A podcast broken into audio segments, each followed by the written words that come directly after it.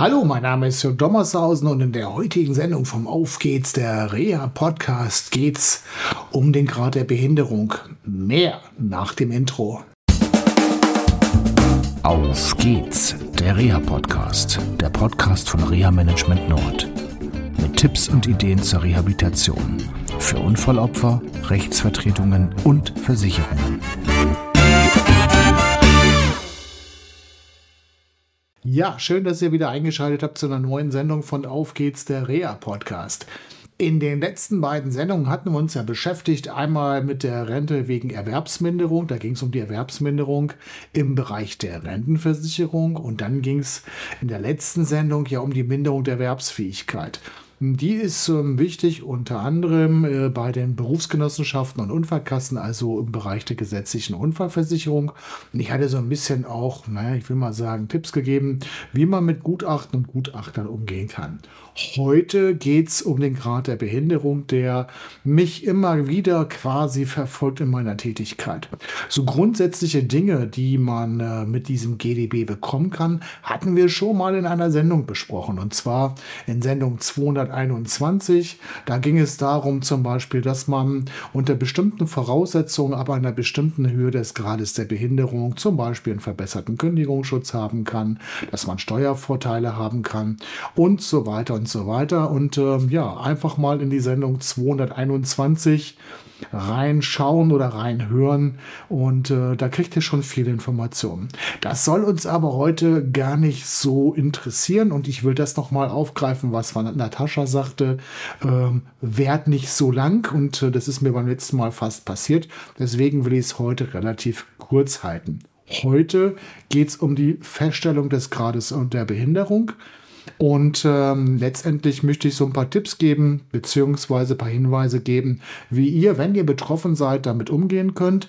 Mein Rat ist, wenn ihr ähm, schwer betroffen seid von einem Unfall und vielleicht sogar noch eine unfallunabhängige Erkrankung habt, dann stellt auf jeden Fall einen Antrag beim Versorgungsamt oder der für euch zuständigen Behörde. Ausgangspunkt ja für diese kleine Serie war ja natürlich die Frage, ähm, ja, beziehungsweise das Gespräch mit einem meiner Klienten, der meinte, meine Tätigkeit äh, auf dem Hof, im Garten und im Haushalt, die ist als Arbeit anzuerkennen und das muss auch überall Einfluss haben. Und wir haben bei der Erwerbsfähigkeit im Bereich der Rentenversicherung und bei der MDE äh, im Bereich der Berufsgenossenschaften und Unfallkassen ja schon mal festgestellt, mh, hm, diese Haushaltstätigkeiten finden im Prinzip bei der MDE und bei der Erwerbsfähigkeit im, im Bereich der Rentenversicherung keine Berücksichtigung, aber sie sind trotzdem wichtiger Hinweis, ähm, wie sich beispielsweise eine MDE ja ähm, entwickeln kann, beziehungsweise was wichtig sein könnte. Also mein Beispiel von der letzten Sendung, hm, dass der Gutachter nicht darauf eingegangen ist, dass die betroffene Person eine eingeschränkte Gehwegstrecke hat, dass sie nicht für Auto fahren kann, dass es nicht heben und tragen kann und nicht auf Leitern sich bewegen kann. Und das sind alles Dinge, die da eine Rolle spielen. Beim Grad der Behinderung ist das ein bisschen umfangreicher. Ganz einfach, weil der Grad der Behinderung alle Teilhabeaspekte mit berücksichtigt. Das heißt, da geht es nicht nur um die Arbeit, sondern es geht auch um die soziale Teilhabe. Also, wo kann ich nicht teilhaben? Kann ich zum Beispiel mit jemandem nicht kommunizieren? Kann ich zum Beispiel deswegen nicht einkaufen oder kann ich ähm, zum Beispiel nicht Behördengänge selbstständig erledigen? Das kann zum Beispiel eine Möglichkeit sein. Und ja, die Möglichkeiten der sozialen Teilhabe, die sind natürlich riesig und die spielen alle eine Rolle. Das Spannende ist, wenn ich ähm, so Akten von Versorgungsämtern manchmal zu lesen bekomme oder auch diese Bescheide, dass ähm, die Versorgungsämter oder die zuständigen Ämter, die den GDB feststellen, ähm, sehr restriktiv sind. Heißt, ähm, sie sind eher beim Kürzen dabei und vergessen dann auch manchmal Sachen, ähm, wie zum Beispiel neuropsychologische Unfallfolgen. Ja, die werden so ganz gerne mal weggelassen und sie sind aber ähm, wichtig, wenn es um die gesamte Teilhabe geht. Wenn jemand zum Beispiel Informationen nicht verarbeiten kann, ja, dann hat er nicht nur Probleme auf der Arbeit, sondern hat er natürlich auch Probleme im Freundeskreis und so weiter. Das gilt aber auch zum Beispiel ähm, ja, für körperliche Erleiden. Also ich habe zum Beispiel jemanden kennengelernt, äh, der war ähm, auf einer Reha-Maßnahme zulasten der Rentenversicherung und äh, die betroffene Person kann sich nur in Trippelschippen mit einem Rollator wenige Meter und über eine längere Strecke nur mit dem Rollstuhl bewegen. Und ähm, die äh, Gutachterin aus der Reha-Klinik, wo er sich befunden hatte, stellte fest, der Betroffene kann 15 Minuten zu Fuß zur Arbeitsstätte fahren, gehen sehen. Gehen. Wichtig ist aber, ja, gehen ist gar nicht möglich, wenn die Arbeitsstätte ist 25 Kilometer weg. Das schon mal dazu. Und äh, die Person kann nur wenige Meter laufen. Da sollte man sich genau halt informieren und genau gucken. Und das ist jetzt ein wichtiger Hinweis. Sucht euch alle Unterlagen zusammen, sowohl vom Hausarzt, von behandelnden Krankenhäusern. Lasst euch das Krankenblatt geben. Besorgt euch Gutachten vom Rentenversicherungsträger, von den Berufsgenossenschaften und ermittelt selbst vieles, was es an den medizinischen Informationen gibt. Es geht ja nicht nur um Unfallfolgen. Ihr könnt ja zum Beispiel auch ein Herzleiden haben oder eine Lungenerkrankung und was es alles gibt oder eine neurologische Erkrankung und alle diese Informationen fasst selber zusammen. Verlasst euch nicht auf Ämter, denn die erwischen nicht immer alles und ähm, ja, ist, die Motivation ist vielleicht dort, wir nehmen was unterstellen, auch nicht immer auf der richtigen Seite. Also Wichtiger Tipp, seid selber Herr des Verfahrens, sucht alle Unterlagen zusammen, auch Röntgenbilder, CT-Aufnahmen und so weiter und nehmt die mit zur Begutachtung. Ein weiterer wichtiger Punkt ist, um in so eine Begutachtungssituation reinzugehen, und da könnt ihr euch zum Beispiel auch von Verwandten unterstützen lassen oder von Freundinnen und Freunden oder Arbeitskolleginnen und Arbeitskollegen, einfach mal aufzuschreiben, wo ihr in eurer Teilhabe tatsächlich eingeschränkt seid. Also das Beispiel, mit dem Bekannten, den ich da habe, schon genau mal festzustellen, okay, die und die Meter kann ich nur gehen und das auch zu schildern und dann auch äh, dem Versorgungsamt mal mitzuteilen, äh, das ist Quatsch, was da in so einem Bericht steht oder in dem Gutachten steht, denn der Arbeitsweg ist allein in dem Fall 25 Kilometer. Wie soll ich da zu Fuß hingehen? Und auf der Arbeit brauche ich auch viele Hilfsmittel. Da kann man sich zum Beispiel auch Bestätigungen vom Arbeitgeber geben lassen, denn diese Auswirkungen haben natürlich auch was mit dem Privatleben zu tun. Denn die betroffene Person, die kann kein Fahrrad fahren, fahren, nur Rollstuhl fahren und ist natürlich eingeschränkt in der Mobilität, hat auch gleichzeitig noch ähm, ja, ein Schädelhirntrauma erlitten und ja, das wirkt sich natürlich auch dementsprechend aus. Also schreibt auf mit Unterstützung, wo ihr in der Teilhabe eingeschränkt seid aus eurer Sicht. Das ist erstmal eure Sicht.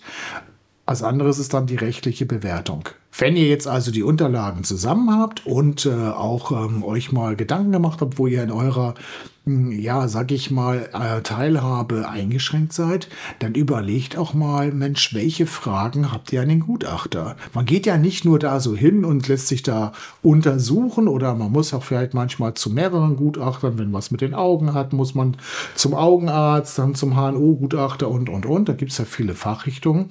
Aber macht euch auch Gedanken darüber, welche Fragen ihr konkret an den Gutachter stellen wollt. Zum Beispiel, wie er zu seinem Ergebnis kommt, warum er nicht zum Beispiel sein Gutachten direkt an euch auch in Durchschrift schickt und so weiter.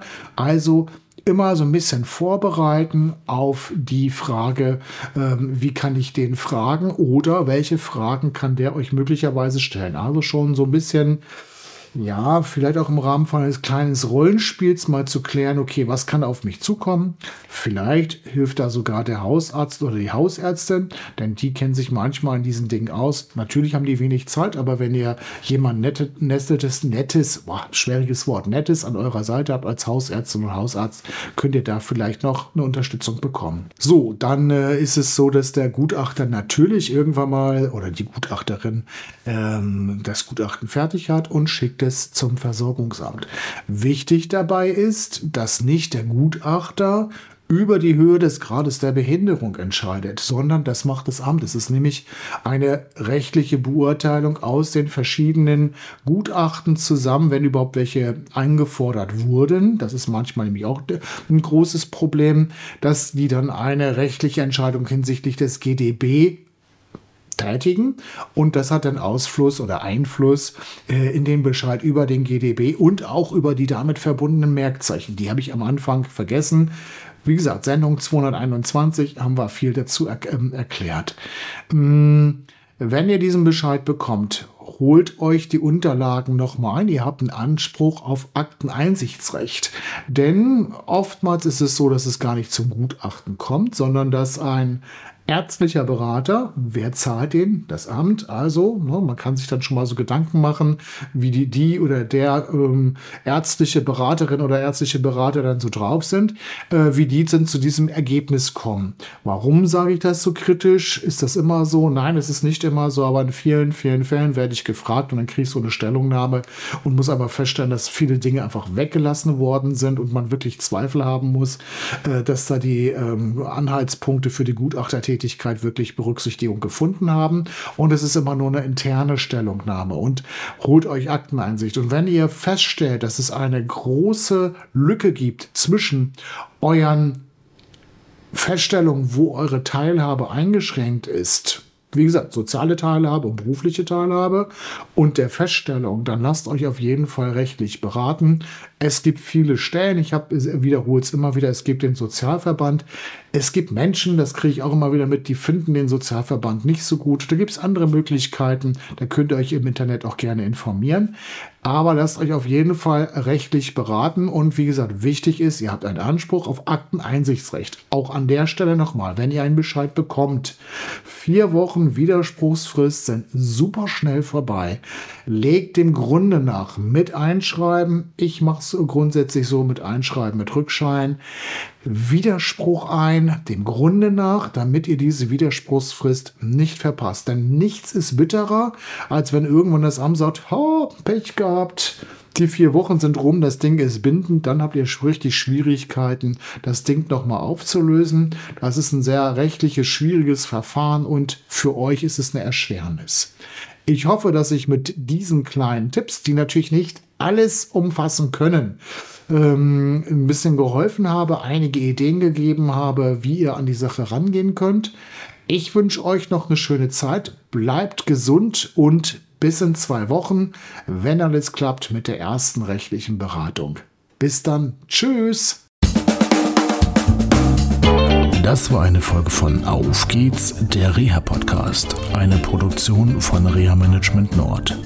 Weitere Informationen über uns finden Sie im Internet unter www.rehamanagement-nord.de.